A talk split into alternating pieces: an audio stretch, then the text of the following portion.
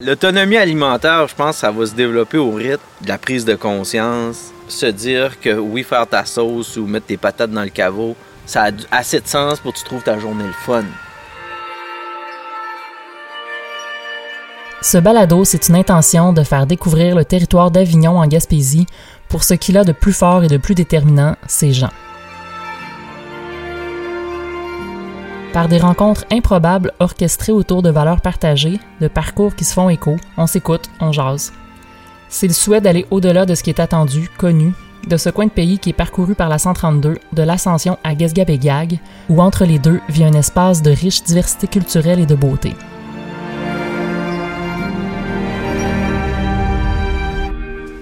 Je m'appelle Jérôme Lambert-Bolduc. Euh, je suis euh, maraîcher pour la région depuis cinq ans. Puis euh, avant ça, j'étais vinificateur. je suis revenu dans la région en 2002 par choix de vivre en campagne, en fait, après avoir comparé la vie Québec-Montréal, un peu en voyage. Je m'appelle Isabelle Côté. je suis propriétaire de l'auberge Café Jardin de chez Casimir à Matapédia. Euh, je suis originaire de la ville de Québec. Je suis atterri en Gaspésie il y a 17 ans. Donc, euh, j'ai choisi euh, Matapédia. Et Matapédia m'a choisi. Mon nom, c'est Alex Giroux. Moi, je suis guide de plein air, d'aventure chez Nature Aventure. Donc, je suis arrivé à Matapédia pour le monde, pour les gens, pour la proximité avec la nature, la rivière, puis l'envie de pas vivre en ville. Je m'appelle David Leblanc, biologiste, euh, originaire de Matapédia et revenu ici en 97. J'y reste parce que j'aime la place, parce qu'il y a plein d'opportunités, tout simplement vivre et euh, d'apprécier euh, la nature qui nous entoure. Si quelqu'un me challengeait à, nourrir la, région ici, ça serait même plus un gros challenge. Il s'agirait que j'aille des terrains, un peu de monde avec moi, puis les animaux, c'est pas vraiment. Euh, mais c'est l'ouvrage, c'est le mode de vie, puis c'est la rentabilité. C'est pas techniquement. Je pense que si tu veux être en autonomie alimentaire, faut que tu vois ça comme un, un hobby principal dans certaines périodes. C'est là que je veux en venir. Tu n'as pas le temps d'écouter la TV. Moi, dans ce temps-ci, c'est euh, les cochons, les poules, les, euh, le jardin, des herbages. puis en plus, quand tu commences à cueillir, déjà, tu transformes puis tu veux rien perdre c'est comme une. C'est là le sujet, c'est vraiment là que je m'en allais. Comme avant de venir ici, hein? j'ai été coupé du foin mes cochons parce que je veux couper sa moulée. Là, parce qu'à 18$ la, la, poche de moulée, là, c'est pas pire. J'ai comme trouvé une autre source aussi, c'est les algues. Nourrir cochons avec du laminaire peux dire qu'il tripe quand, quand j'arrive avec mon 5 gallons de laminaire de BD Sable. Il me regarde qu'il manque un sourire, et puis moi, je le vois déjà comme en porc pré-salé. Mais vraiment, David, ce que tu dis là, moi, c'est le fond de ma pensée. C'est pas. C'est comme une job à temps plein. C'est comme. Comment tu, tu intègres ça, ces idées d'autonomie alimentaire-là ou autonomie régionale, à l'intérieur de notre culture un peu de consommation puis de loisirs, on serait-tu rendu des fois, au lieu de se payer un voyage à Cuba ou au Mexique, de se dire, Caroline, euh, je me bâtis de quoi pour être plus autonome, tu sais? Mais il y a des questions de même qu'il faut qu'on se pose. Il faut que tu enjoy aussi d'être euh, le soir à 11 h euh, à plancher des têtes de violon. Puis après ça, mettre ça sous vide avec ta paille, avec ta blonde sur la table. Il faut mettre du plaisir là-dedans. Ben, c'est la valorisation. Après ça, tu amènes ça dans le congélateur puis tu dis, hey, je vais avoir des têtes de violon tout l'hiver.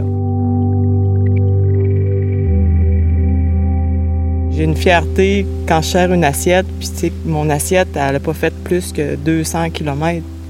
C'est sûr qu'il y a quelques produits encore que j'ai pas accès euh, facilement, comme le citron. c'est ça, ou mon citron. Mais par contre, je suis contente de me dire que j'ai au moins 75% de mes produits qui n'ont pas, pas fait plus que 500, 500 km. Je trouve qu'il y, a eu une opportunité aussi qui s'est créée avec euh, la fermeture de la frontière avec le Nouveau-Brunswick.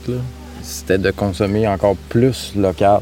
Je veux dire, les gens allaient régulièrement, c'est pas toutes les semaines. Euh, ah ouais, c'est un gros point. Un gros supermarché euh, qu'on nommera pas. Mais c'est un gros point. Ça s'ajoute au fait que ça montait.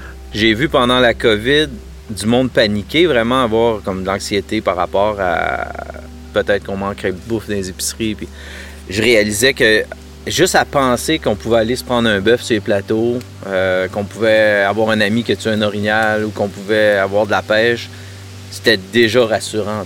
Puis je me disais, ouais, OK, en temps de faim ou en temps de vraiment de questions de base, comme comment je vais me nourrir l'hiver prochain, c'était un privilège pour moi de me dire que j'étais ici, puis en campagne. Puis je l'avais jamais pensé comme ça.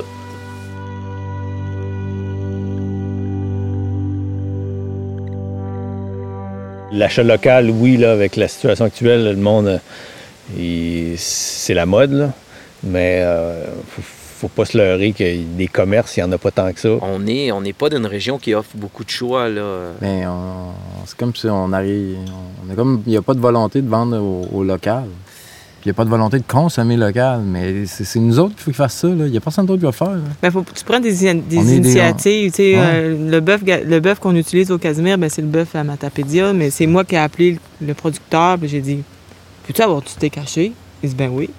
puis les agneaux aussi, ils font des saucisses. Il faut que tu. Euh, Exactement. faut que tu stimules tout ça. Puis, euh, Il n'aura pas à l'épicerie tant que ce ne soit pas quelqu'un mm. qui pense comme nous autres qui, gère l'épicerie. Là, où, la question, moi, nous prend tout le temps, c'est on est on est-tu capable de ramener un système de valeur dans notre consommation? On est-tu capable de dire j'accepte de payer combien de plus, puis pourquoi? Je me comprends-tu que je vais peut-être garder une entreprise? Pour moi, ça s'aiguise à, chaque jour. Tu sais, je veux dire, ça s'aiguise depuis des années, là, mais là, c'est devenu là, vraiment concret. Là, tu sais. Chaque aliment, là, de savoir où ce qui vient avant de l'acheter, je le calcule. faut mettre du sens dans nos affaires. Là. Ouais. Mais tu sais, c'est quasiment comme si on parlait de, remettre en question toutes les valeurs de consommation dans lesquelles on a baigné euh, à fond. Oui, c'était facile. tout, est, tout, est accessible, mais là, c'est comme euh, si tu choisis de pas, pas acheter euh, en ligne. avec la situation de mars, avril, mai, là, on dépensait bien moins. Je reviens au début de la discussion. Moi, ce qui me, ce qui me fascine dans le sujet de, qu'on vit actuellement, c'est le fait que la population locale est presque prise, malgré elle, à consommer localement à cause de la fermeture des ponts. Puis on a le Québec qui est un peu comme pris à voyager au Québec. Puis je trouve ce, que ça fait, on voit à l'épicerie, euh, l'achalandage, comme un achalandage touristique qui a décollé au mois de mars, finalement. Ouais, ouais. Euh, tu sais, puis on, voit que ça donnerait presque envie à du monde de réouvrir des entreprises. On le sent, j'en entends parler. Mais c'est à savoir, c'est ça, comment, avec la compétition du Nord du Nouveau-Brunswick, comment est-ce que ça pourrait durer longtemps? C'est ça le problème. Un engouement. C'est ben, comme le, monde va-tu développer une, euh, assiduité à des produits ou un commerce local? Mais si l'offre est intéressante, parce que l'offre est devenue de moins en moins intéressante avec les Nos habitudes ont changé. moi, j'allais quand même régulièrement au Nouveau-Brunswick pour l'achat de gros, comme la liqueur, des trucs, bon, que on a toujours le choix, mais bon, je, veux offrir quand même des, liqueurs douces à, mes clients. Ben, tu sais, si je vais à côté, c'est un petit peu plus cher que si je vais sur une grosse surface. Fait que, tu sais, ça, Puis là, aujourd'hui, bon, ben, tu sais, je vais le payer le prix parce que je vais pas au Nouveau-Brunswick pour aller acheter mes, produits, mais ça paraît, tu sais, dans, dans le cost, tu sais. Ouais. Ben, euh, ben, c'est une prise de conscience, puis on se rend compte que on n'a pas tant de commerce que ça localement où est-ce qu'on peut aller acheter que ce soit quincaillerie, bon, mais là, il faut qu'on se déplace, que ce soit dans Baie des Chaleurs ou à Mkoui, c'est quand même 45 minutes, une heure. C'est dans la façon de consommer aussi. C'est pas comme acheter euh, parce que t'as le goût d'acheter. C'est là, c'est vraiment, j'ai besoin de ça, puis je vais le chercher. Faire des achats réfléchis. Là, vraiment... Euh, tu, peux plus t'en passer. Tu te, parlé à ton monde, t'es pas capable de l'emprunter, t'es pas capable de le louer. Euh, ben là, c'est le temps de passer à l'acte, peut-être l'acheter, puis après ça, de dire, ben regarde, j'ai acheté ça, si vous en avez besoin, vous pouvez me l'emprunter à cette heure, c'est disponible euh, au village.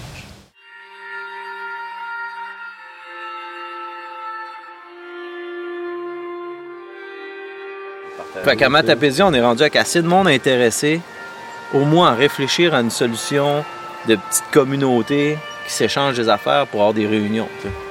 Ben, moi, je pense que le... Ben oui.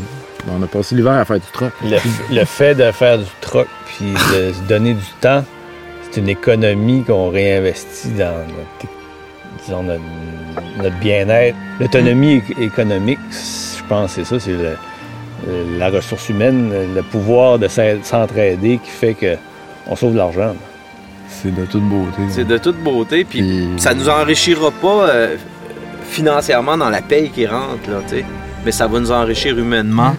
puis dans la qualité des produits, parce que à tous les fois que tu te fais un produit, il est plus de qualité que livré dans Hong Kong, c'est sûr. Fait un petit pot de confiture de fraises cueillie, là. c'est dur à battre, là. c'est une toast, là. ouais. Content de vivre ça, cet éveil-là. Ouais.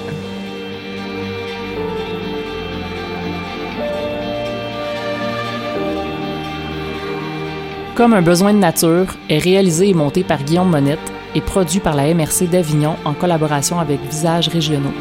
Cet épisode contient des musiques originales de Fyodor et Peter Sandberg. Si vous aimez le balado ou si vous avez quelque chose à partager sur votre migration en région, écrivez-nous à territoire à commercial avignon-gaspésie.com. N'hésitez pas à partager sur les réseaux ou avec vos amis qui auraient eu aussi comme un besoin de nature.